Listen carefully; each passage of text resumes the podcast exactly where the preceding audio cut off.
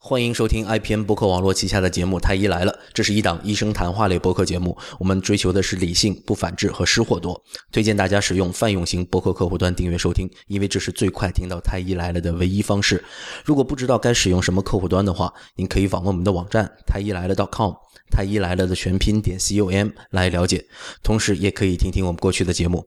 您现在听到的是第九十一期的《太医来了》，我是初阳初太医。大家好，我是田吉顺田太医。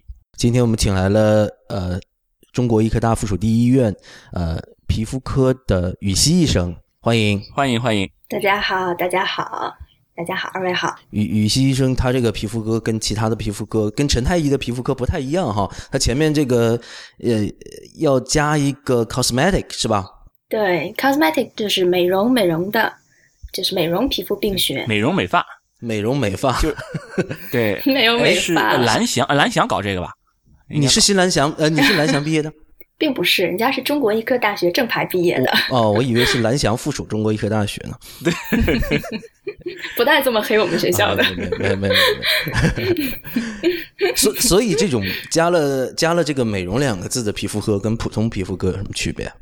就是它会进行一些稍微带着点美容性质的治疗，但是呢，它会对一些普通的皮肤病，比如说我们常见的呃像痤疮，然后像雀斑、黄褐斑也有一些治疗。但是因为它的治疗结果呢是能够改善面部的这个面容的状态，所以说我们也会管它叫美容皮肤病学。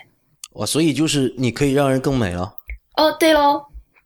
哦，哇，厉害！我也行吗？呃，让我也能更美。你先整一下牙。二位如果有需求的话，我们可以稍后再聊。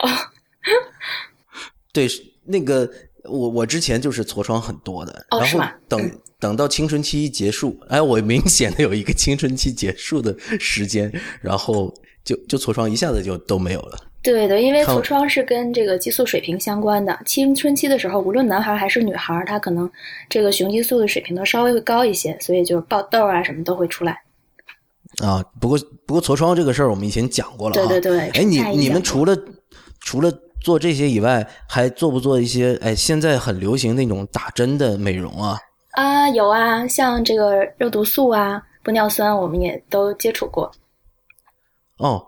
那咱们今天就聊聊这个吧。好呀，这个其实我很神秘啊，对我们来说。对对，可能对。说实话，我我自己，嗯、我我自己一直都觉得这种东西都是就是在以前的印印象里面，就看电影里面只有明星和很有钱的人才会去打那个 Botox。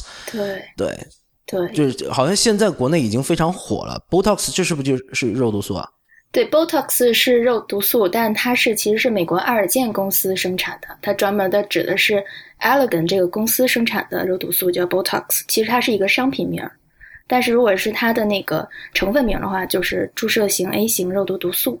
那么现在国内的话，可能只有两个是有证的，就是经过审批的，是合法的，一个是 Botox，一个是国产的恒力。那只有这两个是合法的，其他的可能都都是假的。对，但大家可能假的对都有可能是，要不然就比如说是什么呢？嗯，走私来的可能是，那么还有一部分是国内这个小作坊自己生产的，不知道是怎么提纯的。然后另外一部分小作坊自己生产的，感觉像是 磨豆腐的那种作坊一样。嗯，是有一些这样的小作坊，或者是有一些这个是有磨豆腐的小作坊在做这个。对，就反正现在的这个微整市场其实还是挺可怕的。嗯，那，就微整市场一个可怕这么一个词儿。它不是说不不规范，你是用的可怕，是可怕。因为我们像比如说我们正规的一些医院，经常会开一些学会。那么在这些学会上呢，大家医生们也会互相分享一下自己见到的病例，有很多是从一些比如说不正规啊，或者是这个所谓的什么上门服务这样的打针这样的人，所谓的医生这里手里打坏的患者，那么过来之后到公立医院再进行治疗，哦、就会比较痛苦。所以微整形除除了刚才我们说的这种呃肉毒素以外，还包含哪些啊？嗯，除了这些之外呢，我们会讲，比如说激光和光子，然后比如说射频、超声这些物理性的这个治疗方式，再就是还有化学剥脱，比如说咱们这个呃可能治疗果酸，还有呃治，sorry，可能治疗痤疮的还有果酸、果酸焕肤这些方式。那其他的话，可能还有一些医学护肤品，还有药品。那那和那些美容整形科他们的工作区别在于他们要开刀，对他们是开刀的，他们是有、哦就是比如说创伤是更大一些的，我们这边呢就偏呃微创或者是无创。啊，因为微创和无创是不是就是不需要这个医生来操作呢？因为现在你刚刚说这个市场非常可怕嘛，我听说确实像你刚才提到的一种，就是可以上门注射这种服务。是的，是的，对啊，我我我我确实听说过有些人就会在还会比如说他全国到处跑，然后嗯，就是就会有一些所谓的 VIP 用户跑到人家里去帮他打针啊，对，然后这种，那这些人是医生吗？嗯，这些人其实只能说少部分吧，少部分是医生，对，还是少部分不是医生少？部分是医生。那不是医生，他们也上门，也能上门去打。哎，我现在在想，其实是医生的话，上上门去打是不是就有问题了？嗯，现在的话，他就属于不是在，他就因为这个等于是他的职业地点就有问题了呀。但是现在在开展这个多点执业嘛，所以如果他确实是一个医生的话，可能也许会好一些。比如说政策慢慢放不宽，不不，多点执业不是这么定义的，多点执业是你要到医疗机构，那你直接到家里去，这个不是对对对，不是属于多点。家里确实是不对的，但如果是一个医疗机构的话，应该是可以的。啊，对啊，那么你说，就前面出太医讲是他直接到家里去啊？那到家里去，因为我我之前我们也在了解这方面的这个这个法律上的问题，就是你跑到家里去去做这从事这种医疗的这种操作，还是有很多的这种法律上的这些问题的。嗯，这个应该是不可以的。就不管他是不是医生，他做这件事儿都是不对的。对，所以我们必须要界定它这种呃所谓的治疗（打引号的治疗），它算不算是一种医疗行为？啊，对嗯，因为你如果不是医疗行为，那没问题。嗯，如果说是肉毒素和玻玻尿酸的话，那么它们可能属于三类医疗器械，嗯，或者是药品。但如果是用了这个的话，它其实是应该构成了一个医疗行为，那你先解释一下，怎么叫三类？怎么叫三类医疗行为？就是应该是在就是比如说就我们那国家的食品药品监督管理总局 CFDA，它会对这个医疗器械和药品分成几类，然后三类应该是有一个什么管制的这么一个，其实我说不太清楚的一个东西，对。那所以其实我们呃是不是能够界定它是一个医疗行为？我们平时讲说哈，呃，刚刚讲的那些美容整形科需要开刀的，我们很很容易就知道，这必须得有医生来操作，是的，但是，比如说你们刚才讲到了很多东西，它其实是无创的，那是或者拿一支针就直接就可以打，那这个其实它是介于一个呃微创或者说甚至是无创的这可以界定它是一个无创的这么一个一个范围，嗯所以是不是就是这些接受注射的人会觉得它呃风险会比较小呢？嗯，注射的来讲的话，它肯定还是微创或者是算有创的这么一个行为。嗯、风险小的话，其实风险还是非常大的，因为怎么说呢？嗯，从肉毒素和玻尿酸的话，它们原理来讲，这个肉毒素嘛，它是一种神经毒素，它是一个提纯的这么一个大分子的蛋白。那么它的作用呢，其实是阻断了神经肌肉接头的这个乙酰胆碱的释放。这句话什么意思呢？就是说，就是比如说我们说话的时候，或者我们吃东西的时候，我们肌肉在动，但是为什么动？肯定是神经支配的。那神经支配的时候会释放一种信号，它叫乙酰胆碱。肉毒素呢，就是阻断了这个信号的释放。这样的话呢，肌肉可能就是受支配的这个劲儿就会比较小。比如说我们瘦脸的话，那我们吃饭的时候会发现咬肌好像不是特别有劲儿。慢慢来讲，这块肌肉呢，就是比如说医学上我们叫费用性萎缩，也就是说它时间长慢慢不用了，它就会瘦下来。这个是瘦脸的这么一个原理。所所以经常会说那些网红脸，面部非常僵硬，没什么表情，会不会这样？是是会会不会会跟就表情肌其实不灵活？对，表情肌不灵活，那他笑起来或者说话的时候，就会你会觉得他很僵，然后不会笑，就是有点像我们说似笑非笑？迷之微笑的那个。那。你说这些这些明星，他本来还是要要靠这种面部表情去取胜的这这种情况，那么你说把这个面部表情他都已经没有办法去，他就为了美，然后这这不就面部表情就不行了吗？那他这个这个这个演技怎么体现呢？对 所以我们就说这个风险在哪儿呢？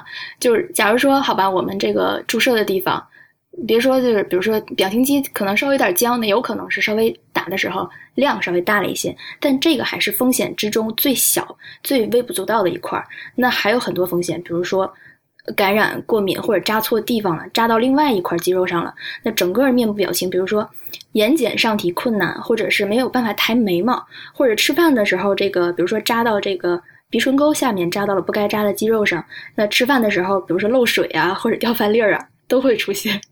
而且很重、很很严重的，比如说，如果是玻尿酸，那么它打这个打鼻梁，经常我们垫鼻子，对吧？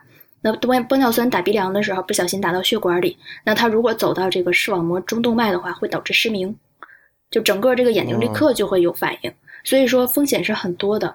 但如果是在正常的常正规的医院里面做的话，那么 OK 是有经验的医生，他懂面部解剖。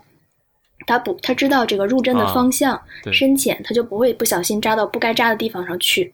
但如果是不非专业的医生，或者是这个就是随便打这种，就是不知道是什么出身的这种上门的医生的话，那假如说出了问题，他可能连连一个急救的措施都没有，这就非常可怕。所以我就说，可怕可能主要是可怕在这儿了。嗯，可怕的是眉毛不能上扬，然后连想做一个轻佻的表情都不可以，迷之微笑。就我就觉得。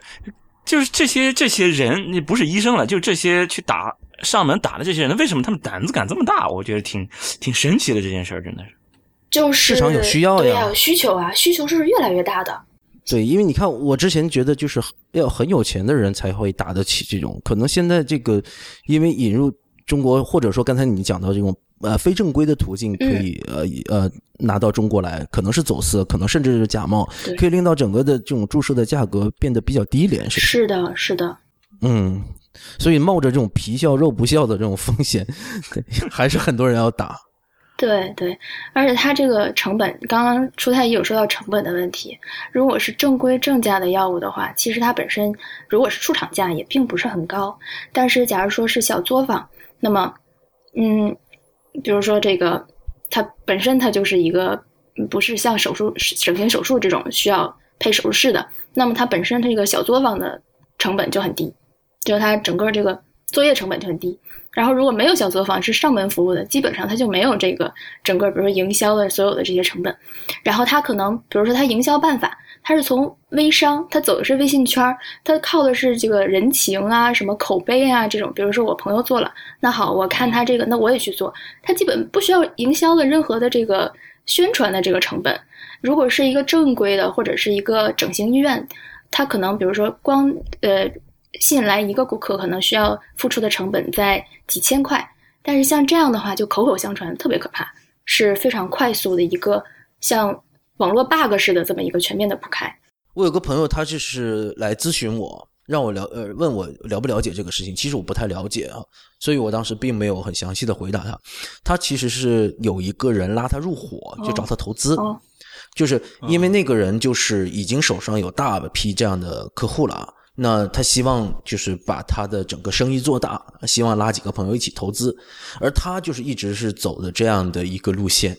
就是手上各种呃有钱，比如说富婆所谓的哈，那然后一传一，呃十十十传十百，呃对。对，然后这样子就 传十十传百 啊对。对，然然后就是呃这种人就是实际上并不是非常的有科学素养，或者说对于这个东西没有特别客观的判断啊，然后呃。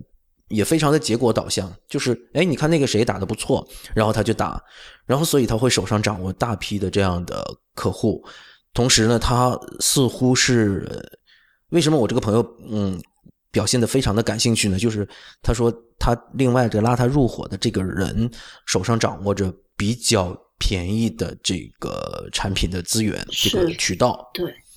对，所以他说这个整个的利润率非常的高，对他非常想去入伙。像这个资源，举个例子，假如说我们说肉毒素，那么他上门服务，他有可能药都是自己配好的，但是你就不知道，比如说他是不是药是新开封的，是不是已经掺过什么水了，是不是已经这个过度的把它这个稀释了，是不是假药，这些都不知道。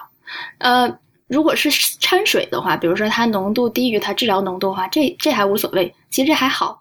更可怕的是什么？比如说一些假药，那么它生产出来的这个肉毒素的话，它是分离提纯跟正规的厂家是差太多太多了。比如说我们治疗的话，某一个单位只需要呃某一个这个面部治疗区域只需要只需要几单位，但是它有可能提纯的这个提的特别不纯，它这个弄出来几千单位，那么相当于它正常的注射，比如说都是一毫升，它里面的药就是相当于是超规的，超了太多太多，那么这样的话就会造成肉毒素中毒，特别可怕。哦，中毒之后就是像哎，之前有人说打到面瘫会不会？会啊会啊会啊，真的会啊？会啊会啊，面瘫的话它倒应该不是中毒太多，太有还有很多，就比如说那种假药的话，中毒不太多的时候才是面瘫。对，就是用量还面瘫算轻直接就挂了吗？面瘫算轻的的，面瘫算轻的，重一些的，比如说还有这个过敏性休克，因为它提纯的如果不纯的话，毕竟它是蛋白嘛，它有可能会致敏。那么过敏性休克如果没有得到及时的救治的话，很有可能就会挂掉的。我的天呐！哎但是你想想，你既然你说了这是一个怎么说市场口碑，也属于口碑营销嘛，嗯，对不对？嗯那那既然如此了，呃，为什么？那你看它的这个东西又不纯，然后又有这么大的风险，那这个口碑又建立不起来。它既然能够建立起这种营，能够口碑营销，那说明它总是可以的嘛。那那这样会不会就有点悖论了？我觉得。啊，它是这样的，假如说它如果是这个一种流窜式的作业，我们说流窜式的作业的话，它可能安抚能安抚就安抚，安抚不了他好，他好，它可以和其他微商合作呀，他就跑了嘛，对吧？所以这种是就是所谓的不良的案例哈，然后呃引发的官司有多不多？因为都找不到人了，所以可能真的不知道有多少没有找到人的官司，可能就无名官司就那么地儿了。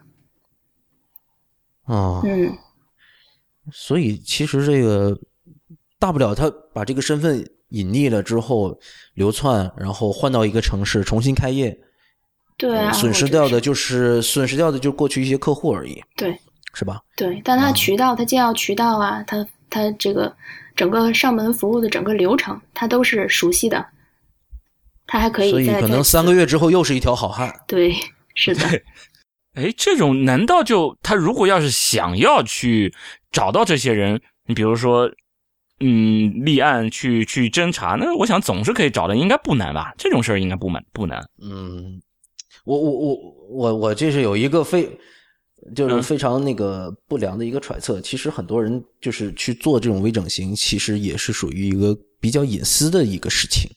对他不愿把这事儿说出来。对，那当然，其实前段时间不是也看到中国有，呃，有这种美容整形的，嗯，这种患者啊，跑到韩国去起诉韩国的美容整形医院的也有嘛，对吧？对啊，对，这种就是肯定会有人站出来，但是至少呃，这站出来的多不多，或者说是把这个事情真的追查到底的人多不多，就不知道了。哎，对，这个韩国确实就是在世界领先嘛，这个整整整形这上面，因为一说美容整形，一说整形就先想韩国啊，说韩国的明星都是整出来的，然后如果谁要想整形就奔韩国去，只要有人从韩国回来，就先问问他有没有整形，为什么都往韩国这靠？就是因为他们的整形全世界领先吗？嗯，我觉得可能一方面是韩剧吧，确实里面大家都长得很很漂亮，很好看 啊。啊，另外的话，在韩国，呃，它的整整形美容医院应该是数量非常多的。如果按世界比例来看的话，那它可能是就是跟人口比例来讲，它是非常多的。但是它技术到底好不好？其实这个，我觉得哈，如果是正规医院相比的话，我们不说这个总体，我们说这个三甲和三甲相比的话，我们根本就不差任何。而且有的，比如说韩国的医院，它也存在一些问题，比如说它也有一些这个呃做完了之后不满意的情况，或者是做完了之后这个比较失败的这种案例，然后也有回到我们国内再重新进行这个修整的，也有很多。哦，也就是说他们那打广告，我们是从韩国请来的专家，其实算了，还不如我们三甲医院请来专家好，是吧？对对对，其实就是请来专家，你要看单独请来这个专家他个体怎么样，但如果你要整体去比的话，这个真的不好说，有好有坏。他只要起个名字叫朴什么，好像听起来就很厉害的样子了。对对，对，我们刚刚说这种注射哈，我其实一直都有疑问，就是玻尿酸和肉毒素，你刚才一直在讲肉毒素嘛？那玻尿酸和肉毒素素的区别是什么？嗯，区别是它们其实是两种不同的东西。肉毒素呢，主要是这个，比如说除皱，那除到的除掉的是脸部的动态的皱纹。那玻尿酸呢，它叫透明质酸，它其实是作为填充的。就比如说有一些这个鼻梁比较塌，哦然后面部比较平，然后下巴比较这个凹，就是不是不是那种我们喜欢的稍微翘一点的下巴，就可以用它进行填充。哎，不用放假体，对，不用放假体。那岂不是要微整形吗？那岂不是要打很多？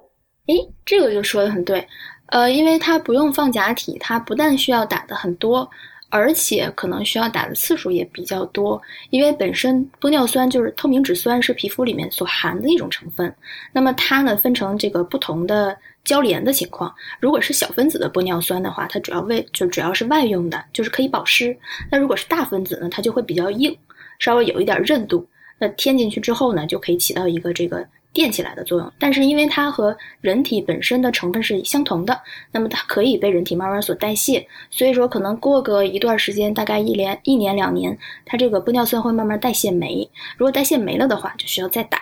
但嗯，如果是比如说全脸都要打的话，那有人可能打到十几支。但是如果说是一个小部位的需要打的话，可能打几支就够了。一支多少毫升？一支应该是一毫升到两毫升之间。一毫升到两毫升，一其实两毫升也没感觉了。那比如说，我我这个人啊、假如说哈，我下巴比较短，我希望把这个下巴，因为呃，我之前是呃轮过科，轮过美容整形整形，呃我们说下巴成一条比较好看的一个侧脸是吗？然对，然后那比如说下巴比较短，你只打一两毫升的这样的这个玻尿酸，能对这个外形改善能有明显的改善吗？嗯，这个要看个体吧，但是一般情况下，如果是初太医的话，呃，我觉得一支差不多够。啊？为什么我脸小吗？其实它它不需要达到一个非常非常明显的状态，就是看上去我们很自然，这样就 OK 了。就是其实最好的美容整形，它不是说看完了之后做完之后能看出来说哦你做过，而是就在不经意之间，大家觉得哎你变美了，好看了，但是呢又不会想你是不是去做了什么其他的治疗。哎，那我我不太理解哈，他打的部位是在皮下还是在肌肉？啊，这个问题可能有点专业哈，我们的听众，嗯呃，没关系啊，就当假设能听得懂吧。呃，就是他 他是打在皮下还是打在肌肉内？分不同的位置，那一般我们不会打到肌肉内，可能会打到真皮层或者打到皮下，打到真皮层？或者完了，彻底听不懂了都，真皮层都出来了。对真皮层呢是是在皮下的上面一点点。对，这个得得那打真的真呃解释。那呃呃对，那那雨熙来解释什么是真皮层吧，你更专业。就是我们我们简单的把皮肤分成表皮，呃，表皮和真皮中间的基底层和下面的真皮层。表皮呢，就是我们平时洗脸啊，正常代谢细胞啊，搓一搓、揉一揉，会掉下去一些角质啊什么的。但是表皮再往下呢，就会有一些黑素细胞往外长，就是说我们整个肤色是从表皮和真皮中间的基底层来决定的。再往下呢，就是真皮层，真皮层有一些真皮的细小血管还有神经。再往下呢，就是皮下。皮下再往下呢，可能有一些，就比如说皮下下面可能有一些脂肪啊，也有一些血管和神经，然后再往下呢，可能就是肌肉层了。但是要根据具体的这个它这个皮肤所在的身体的位置，可能还有一些特殊的不太一样。嗯，所以我是作为一个医生来、嗯来来来来，会很好奇啊，想知道这个注射的部位，因为我们平时打针的话，我们有皮内注射、皮下注射、肌肉注射，是吧？皮下对，嗯那它这个针，它作为一个呃很长一段时间，你刚才讲的一两年，很长一段时间里都不被代谢掉的一个物质，它等于说打在真皮层，那就是让这个皮肤变厚了，等于说，对，这样的话把它垫起来，就是厚脸皮嘛，是吧？哦，就会局部起到一个把它垫起来，然后让它看起来比较饱满的效果。那你看，如果说打一两毫升在一个部位，那皮肤真的变得很厚啊。对啊，会的，但是一两毫升，那那不是要看它摊到多少面积吧？对，也要看而且可能还要就是打完之后要手法揉一下，这样让它捏的会稍微的自然一些，可能要经过一些手法的这个揉捏。而且你看，我们这种呃皮下注射，如果你老是皮下那些，比如说打胰岛素的，老是皮下注射，老是皮下注射注注射，也会这些地方都会有一些硬结的嘛。嗯那你这样老是在某一个地方，我在打打这个玻尿酸的话，会不会也有这种硬结这种这种情况出现呢？嗯，其实也有一定的风险，因为有可能，比如说打到了不正确的位置会，会产生一些这个稍微小一小的隆起和不平整。但是大部分这种经过一段时间的代谢是可以代谢掉的，除非是比如说它打的玻尿酸里面掺了别的东西，那么有可能会形成一个就是包裹式的，像肉芽肿啊或者什么东西就长在里面了。如果是这样的话，有可能会有一些硬结的产生。啊，一般是不会有的。如果是好药的话，一般是不会有的。我我我回忆起我们，比如说之前做局部麻醉，皮肤上的表面麻醉的是吧？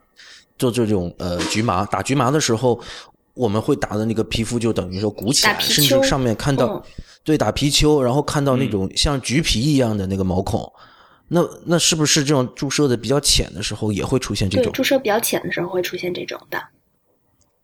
那那岂不是就是比如说打在下巴上，下巴上像个橘子皮一样？所以要分部位，有可能下巴打的时候就会打稍微深一些，稍微深一些是打到、哦打到皮下打到皮下或者打到那个呃骨膜上，哦，打骨膜就是 SMAS 对上面。哦。嗯，但是这个深浅呢，其实国内外专家的想法都不一样。呃，有有人说就是我要打深，有的说说打浅，包括同一个位置，他们这个的整个业界哈都有一些不同的想法，所以就是嗯，得看个人注射的方法和习惯，然后另外也要看经验。如果要选择医生的话，可能主要看经验啊，看这个是不是有比较保靠的整个这个医疗的环境。你刚才提到这个玻尿酸还得揉，也就是说它的位置是可以移动的。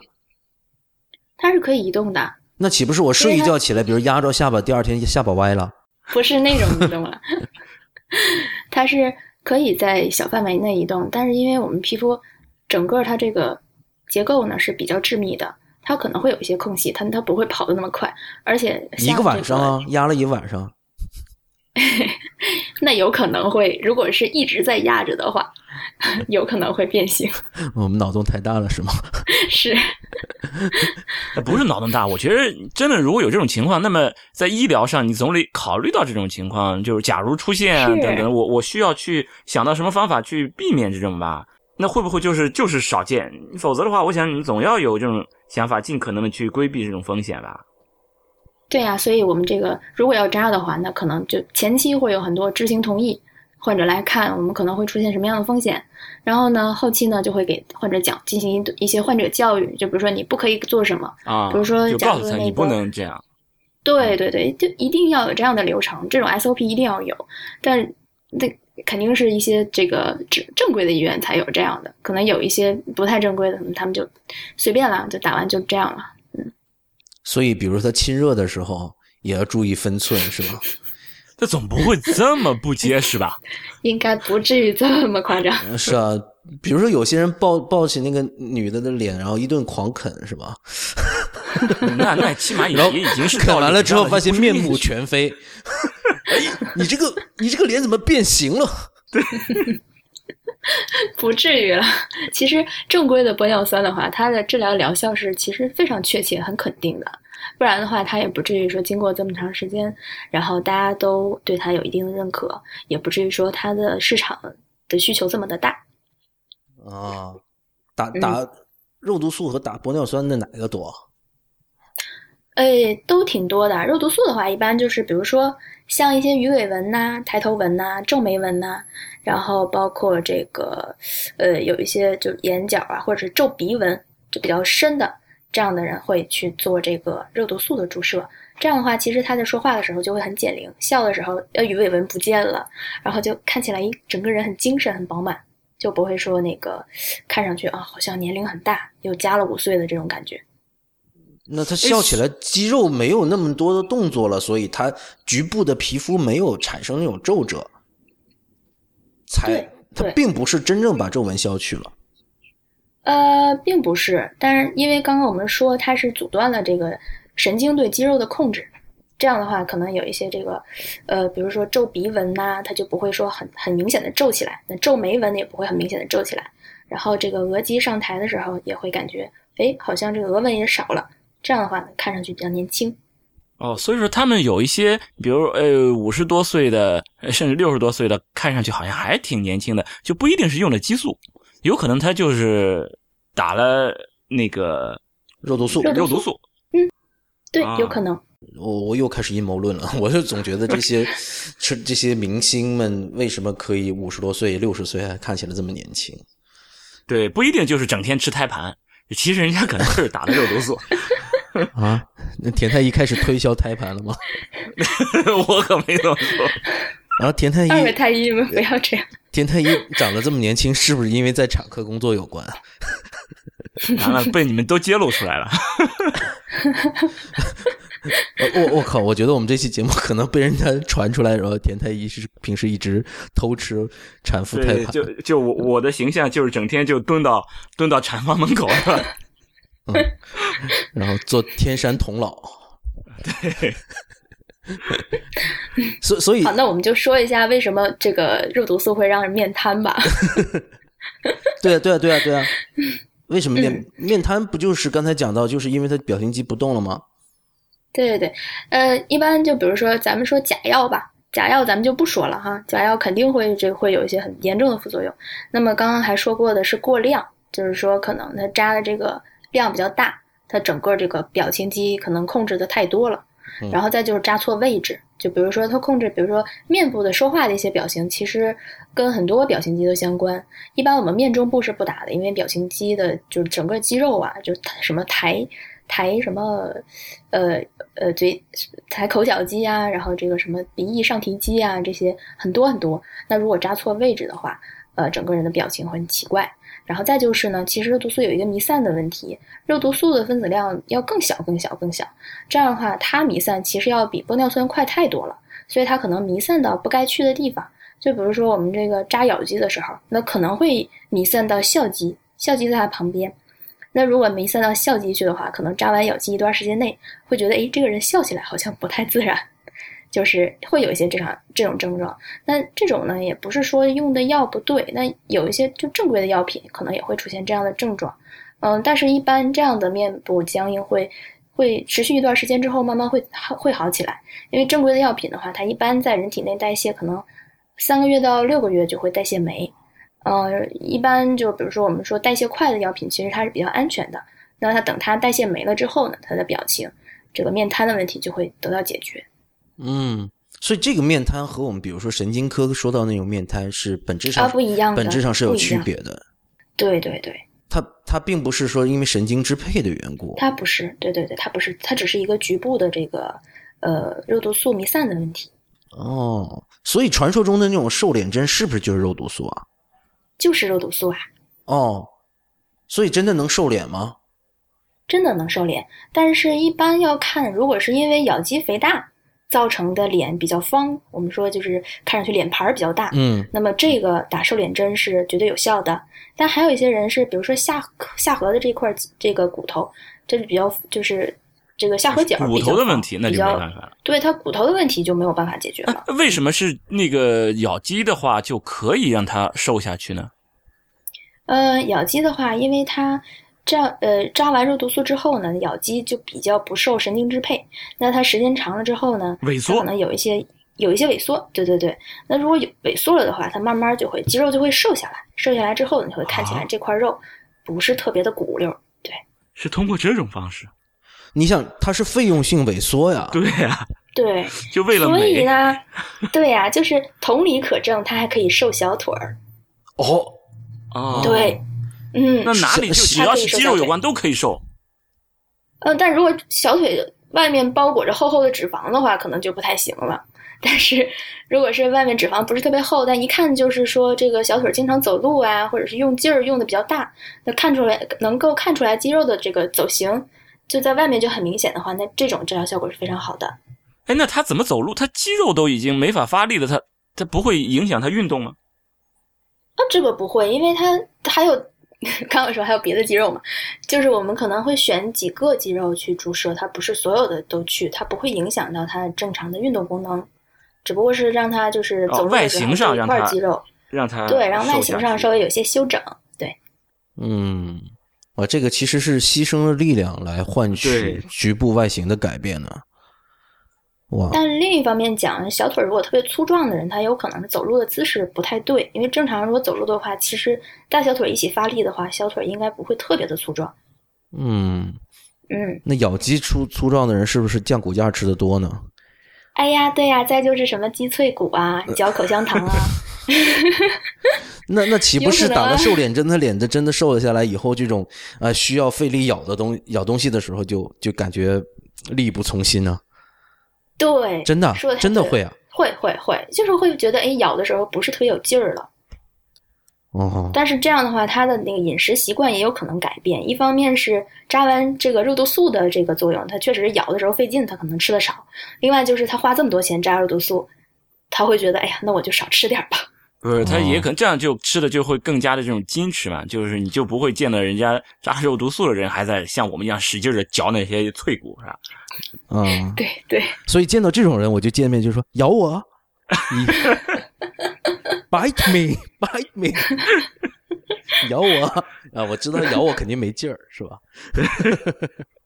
那除了这这些微整形以外，其实我经常和上网还看到一些反正很新鲜的这种噱头或者名词，也不知道是不是真的有，还是一些虚幻出来的名词啊，比如什么水光针、美白针这些。嗯。水光针和美白针其实田太医听过没有？没没没没听过，嗯，我觉得这这档节目的主持人应该换成两位女性，对这样我们才有的聊。我觉得直男和你的聊才有意思啊。对对，就觉得特别长见识。对，好，好，那我们先说水光针。水光针的话，其实它是也也是里面含了透明质酸，然后除了这个之外呢，有的时候会添加一些肉毒素。这样的话呢，呃，但是这个透明质酸，我们说的玻尿酸，跟我们刚才说的填充的是不一样的。这个有可能是小分子或者中分子，或者偶尔偶尔有一点点大分子。那么它能达到的作用，一个是呃这个这个这个补水保水。那另外一方面呢，就是它还可以进行一些对，比如说有一些细细小小的毛孔的这么一个小小的填充。那打完了之后呢，整个感觉人就是水当当，然后非常饱满的状态。那如果加一点少少的肉毒素的话，水光针加一点少少的肉毒素，还可以起到一个控油的作用，因为它也可以抑制皮脂腺的分泌。那再有一些呢，就是比如说水光针里面可以加一些 PRP 摄氧因子，这个是什么呢？就是一个叫嗯，相当于是从血浆里面提纯出来的血小板的这个浓缩液，那里面会有一些生长因子，比如说这个成纤维细胞生长因子啊、角质细胞生长因子啊，还有表皮细胞生长因子，这些生长因子呢，会促进皮肤的这么一个自我修复的过程。但是所谓的生长因子，其实它含量非常非常的少，它只是浓度的话要高一些，但实际含量是很少的。短时间内呢，这些东西都可以让这个注射以后的皮肤比较紧致，然后比较白皙、比较水润，哦，就嗯富有弹性，嗯，所以这个东西真的是有。嗯，真的是有。哎，这个东西是嗯是你刚刚说的这些药是配出来的，还是它就是整只是一个一个独立的产品方，一个复方产品？嗯，它是因为呃，现在水光的话，其实有很多注射方式。那有的，比如说通过一个什么水光枪注射进去的，可能更推荐说是用他们自己配好的。那如果是这个别的一个什么东西注射进去的，比如说某某一种设备或者机器的话，你可以加决定自己要不要加肉毒素，或者要不要加什么别的东西。呃，所以就是有一些是自己的配方，有一些是固定的产品。然后有点像麻辣烫，你想吃麻的多加点麻，呃想吃点辣就多点辣，是吧？就这种，嗯，听听起来好酷炫啊！就是想干嘛就干嘛，就只现在现在听起来像是你有钱就可以变美的一样，那皮肤就会变好。对，其实现在我们的方式还是有很多的改善方式。那有这个钱不用投在化妆品上啊，那去打美水光针就行了呀。嗯，是对呀、可以这么说。对呀护肤品的话，我、天哪！呃，你比如说你想要，呃，假如说有一些场合要出席，那么有一些女性，比如说我，我马上要出和出席一个非常重要的场合，我可能单纯通过化妆品是没有办法达到这个效果的。那我可能就开始之前，提前个半个月，我去打个水光针或者美白针，我觉得哎，好像整个人都很棒，那我就可以去了，对呀、你刚刚讲的有一些细小的毛孔会被填充，我这个根本没办法理解。毛孔细小毛孔，对毛孔就是是从外向，就它是像一个井一样的嘛。那你这样注射怎么会把它填充了呢？因为水光针它的穿透深度是非常有限的，它可能也就是到真皮的浅层。这样的话，因为它毛孔主要在表皮层嘛，真皮浅层注射进去一些透明质酸，刚刚说它可能是一个复合的，有小分子、中分子和大分子。那么这些大分子就会像我们刚刚提到的说，大分子它有一些填充作用，它有可以起到垫起来的作用。那水光针呢，其实它是它不是说大家想象的这个扎一针就好了，它其实是多点注射的。就是比如说面部，我们可能要又经过很多很多下的治疗，这样的话，它均匀的打在面部的皮肤上，它就会起到一个呃平整皮肤，然后平整这个毛孔的作用。哦，嗯，那就是它不是一针，它是有有很多针，它是很多针，对，针很细是吗？针很细，啊扎起来不疼，还是疼吧当？然疼啊，有有有的可能要外敷一些麻药才行。哦，那美白针呢？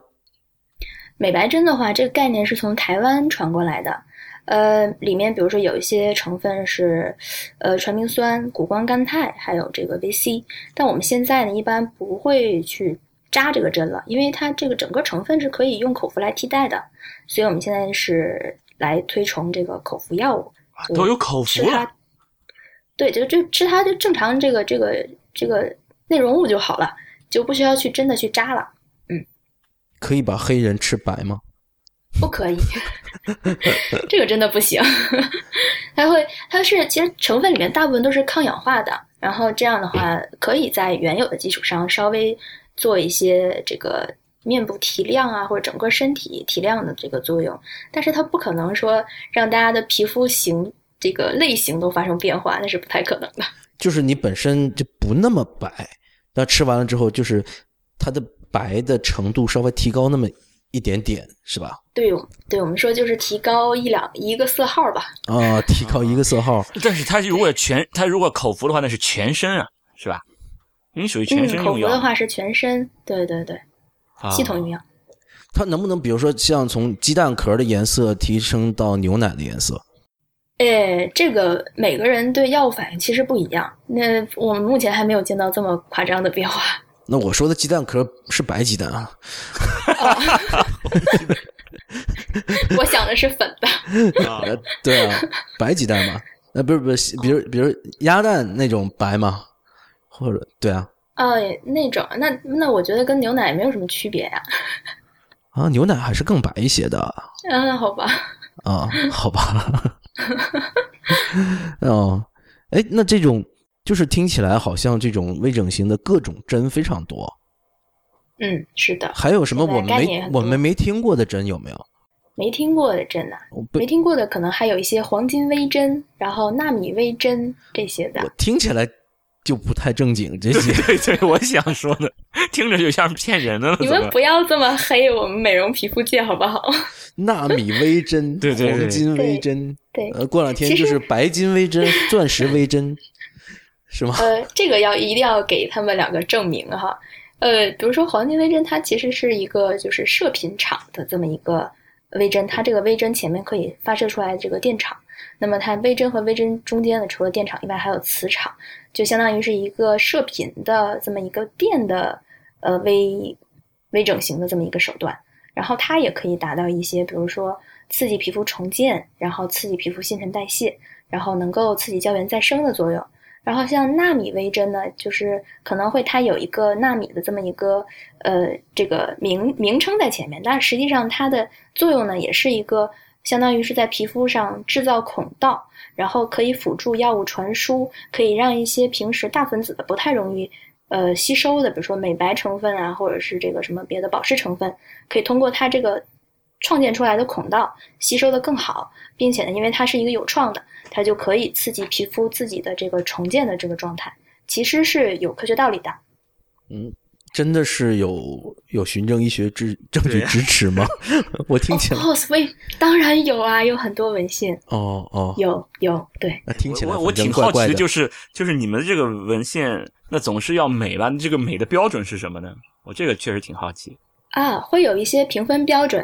那我们一般像皮肤科的话，嗯，我们有这个，比如说皮肤的脂质、水分的这个测定，有水分流失的测定，然后有皮肤的红斑黑素指数的测定，还有一些，比如说皮肤的这个，嗯，比如说在这个紫外线灯下，然后看到的斑，这些我们会有一个很直观的测定。另外还有什么三 D 这个建模系统啊什么的，其实有很多，包括皮肤 CT、皮肤超声，我们都有。皮肤 CT 啊？对，皮肤 CT 是一个呃比较就比较可以照到比较浅的，就是比如说我们刚才说的基底层，那我们可以看到它黑素的分布，然后比如说来看确定一些它是黄褐斑啊，还是雀斑，还是白癜风，还是太田痣，CT 可以看的这么这么显微化吗？呃，可以的，因为到了基底层，应该就是相当于是一个组织学的这么一个概念了呀。因为皮肤表皮本身非常薄嘛。它其实是可以看到的。CT 切割这这种毫米级别的，他们也只是毫米级别。那你要到基底层，应该不是毫米级别，应该比比毫米再往下一个级别。它可以看的这么这么清楚。它可以看。另外还有这个，就是呃，就是对，可以看。不是你你你们医院有这个皮肤 CT 吗？有啊，我们有啊。我好好奇，我下次要看一下这个。这多少层的？对，这是几层？它它总是。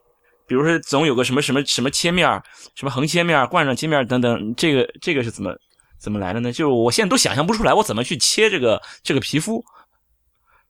这个其实我也讲不明白啊。对，然后我们骨科其实看软组织都不用 CT 看的呀，都是用磁共振来看的。然后因为 CT，对啊，我们看我们说 CT 是 CT 值嘛，嗯，对。对，那你你这个刚才这几种斑，它是黑色素的 CT 值的，和呃怎么说呢？它这个 CT 值区别并不是很大嘛？它应该不是用一个 CT 值来算出来的，但实际上就比如说，它是其实是一个辅助的这个治疗方式。比如说，因为刚才说那几个斑嘛，雀斑、黄褐斑、太田痣，它们所分布的皮肤的这个深度是不一样的，所以说它我觉得应该是它可以通过它所分布的深度，然后是在具体的哪一个层面，大概多少毫米。的范围内，然后他可能会给一个呃辅助的这么一个诊断的诊断的这个意见，包括白癜风，白癜风可以看那皮下的这个黑色素是完全缺失，基本就是白癜风。如果是部分缺失的话，有可能是白癜风白癜风早期，也有可能是别的病，也有可能是比如说老年性的白点病，这也有可能。对，所以就是皮肤 CT 我们用的非常多，嗯。回去查一下，回去查一下，我我我我太牛了。我然后然后有有这个片子，其实能不能给我们看一下？我还挺挺挺好奇，想看一下皮肤 CT 的片子是什么样的。可以可以，等我回去找找去。OK OK，嗯。然后我我我那天看知乎上有人在说徒手整形，还有一个 知乎上有一位号称是徒手整形的专家，我就心想，徒手整形就是靠捏。就把你 脸捏瘦了是吧？那前提你得先打进那个玻尿酸了，是吧？我其实我我也想我也可以徒手整形啊！我一一拳就把你打肿了，是吧？今天保保证，比如说你脸太小，我给你把脸盘打大，是吧？叫打肿脸充胖子，对，这不也是徒手整形吗？就不往好看里整，对，那不是原来脸小吗？想脸大一点的。是吧？我可以帮忙，但是想瘦脸的这种徒手整形怎么瘦？怎么怎么徒手？徒手整形，我觉得更多就是就是营销吧，一种概念吧。因为女性又爱美，又担心这个有创的这个这些整容办法成功率啊、副作用啊等等问题，所以她可能就比较迎迎合就大家这个心理吧。正规医院里没有是吗？嗯，没听过。你们就开业界大会也没有是吧？啊，没有没有。就是正规医院不会去打肿脸充胖子的是吧？对对对，我们不敢。这种是美容院里面，其实美容院里面所谓的这种就是面部的按摩、飞手啊这种。似乎就是号称就是帮你按摩这些脸之后，那些美容师不都是说一个女？我看那个我自己没有进过美容院，好像好像也不让我进。对，然后 然后你这个直接就美容是彻底放弃了，没希望，算了。对我我这个直接就换脸就好了。对，不是潜力非常大吗？对，就是我看到有有些女孩子可能躺在这里，然后脸上就是擦着各种油和各种东西，然后有一个美容师在她脸上进行呃拿手指头进行推拿之类的，然后美其名曰可以就是让皮肤变得更好，或者说是改善呃皮肤的新陈代谢，甚至可以瘦脸。那这种有没有用啊？哎，这个我觉得可能推拿这个可能会对他本身这个呃，就是就会他会觉得，首先他是比较舒服的，这可能心理上呢他会觉得，哎呀，我这我经过一些推拿，我可能会有一些变变化。另外的话，他这个推拿他可能会导致一些，比如说淋巴循环啊，会有些不太一样。那可能做完了之后会即刻看到，哦，好像不太一样了。但实际上真的远期效果有没有？我觉得这应该是否定的。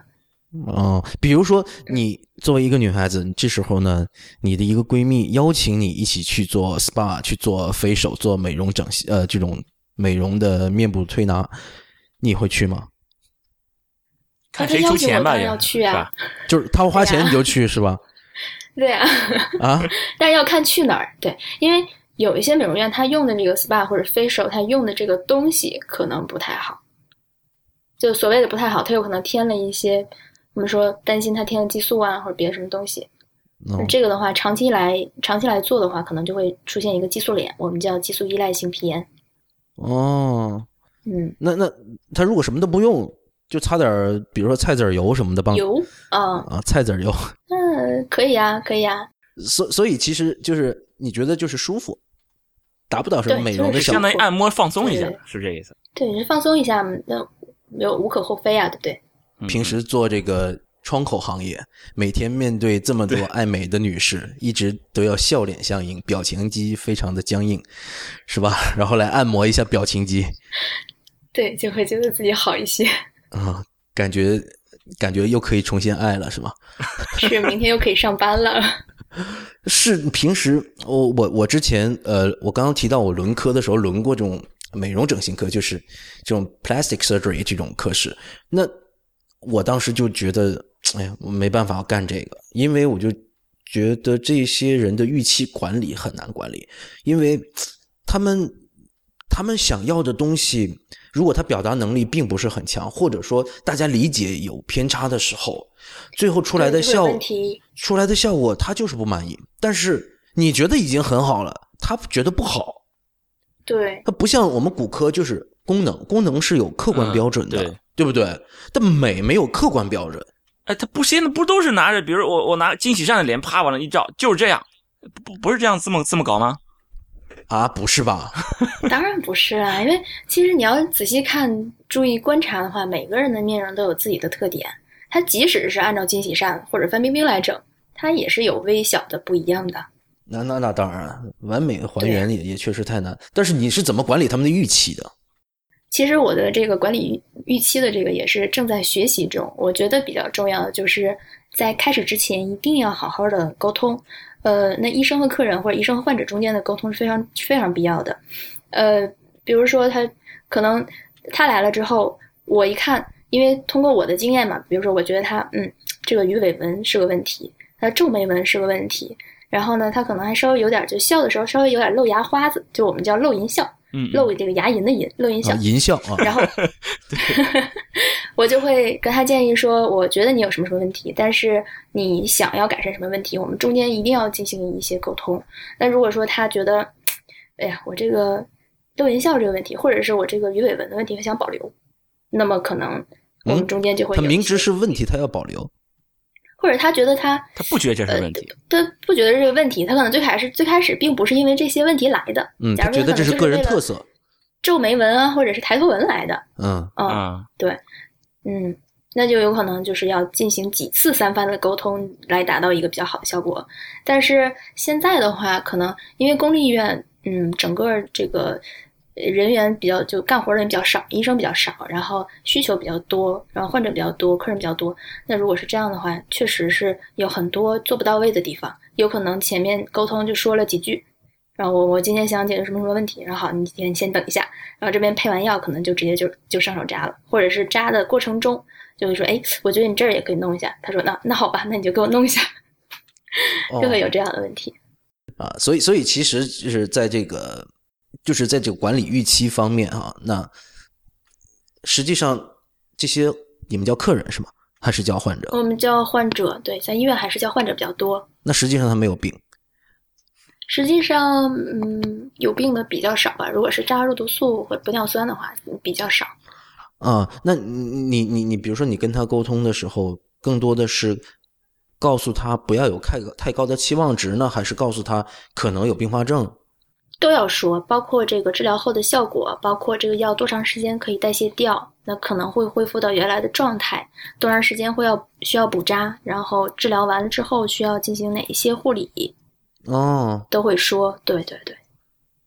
这这突然间打个岔，呃，这个东西贵不贵？呃，要看每个医院的定价。如果是三甲医院的话，它应该是经过了正规的各个地区的这个标价标定，所以应该还行。我觉得要比外边的这个整形医院、美容医院要要便宜很多。哦，就公立医院是比比私立医院会更便宜的。那一般都是有一定标准的嘛，它是有标准，是有规范的。那私立医院的话，那就随便要吧。哦，对。那所以，比如说一个疗程下来，因为你刚才提到的是要打好几针的嘛，是吧？不是说打一针就结束的。那打一个疗程下来是几千还是几万？具体数字肯定不用说。所谓的一个疗程其实是这样算的，就是我们一般在第一次注射之后，第一次注射应该是把它。基本所有问题都解决掉，然后大概过个三个月左右，他会有一些，比如说还有一些不满意的地方，或者是他有一些这个，呃，某某个地方他觉得好像还差那么一点点，那么可以回来补一下。这种的话，我们就是补完了之后，这个医疗程就结束了。那么等它这个药物代谢完。一般是三个月到六呃到六个月左右会代谢完，但它整个的这个治疗疗效它不会这么快就代谢完，因为本身有一些肌肉要重新再再再生长嘛，再比如说瘦脸，它要再恢复到原来的状态，需要一年甚至两年甚至更长的时间。那么要根据它，对，要根据它整个的这个变化，或者是之后的效果，还有他自己的预期，他希望达到的效果，来决定他下一次什么时候治疗。哦，所以它并不是永久有效的。嗯嗯，一般宣称永久有效的都不是好药啊，那是那是肯定的，对，嗯，那不过但是它能够维持这么久，也是很出乎我的意料，性价比还是很高的嘛。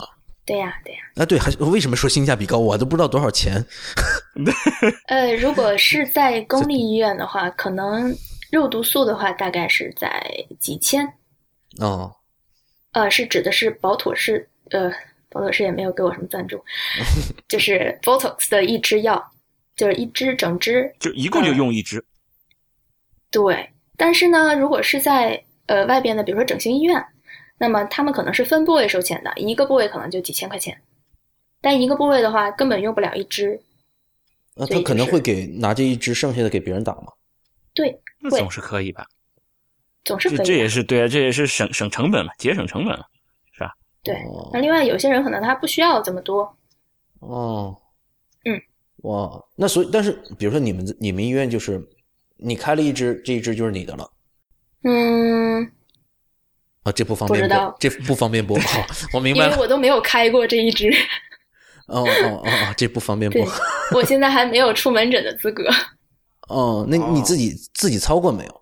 你操作过？哦，我我。我操作的话都是用这个，比如说都不是不是都是都是用我操作的话都是请爸爸妈妈来啊，或者是朋友啊，或者是同事之间，对，都会先练一下，不然的话不敢轻易上手，就不会像这个游走式的医生来进行这样的活动。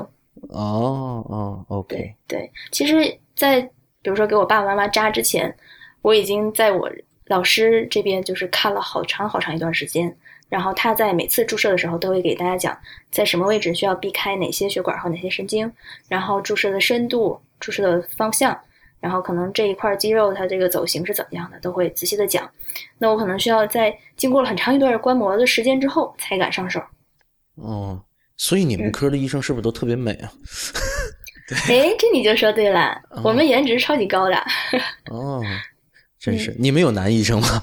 对。哦，也有啊，也有啊。男医生颜值颜值也特别高，是吗？就呃，来的时候颜值超级不高，走的时候超级好。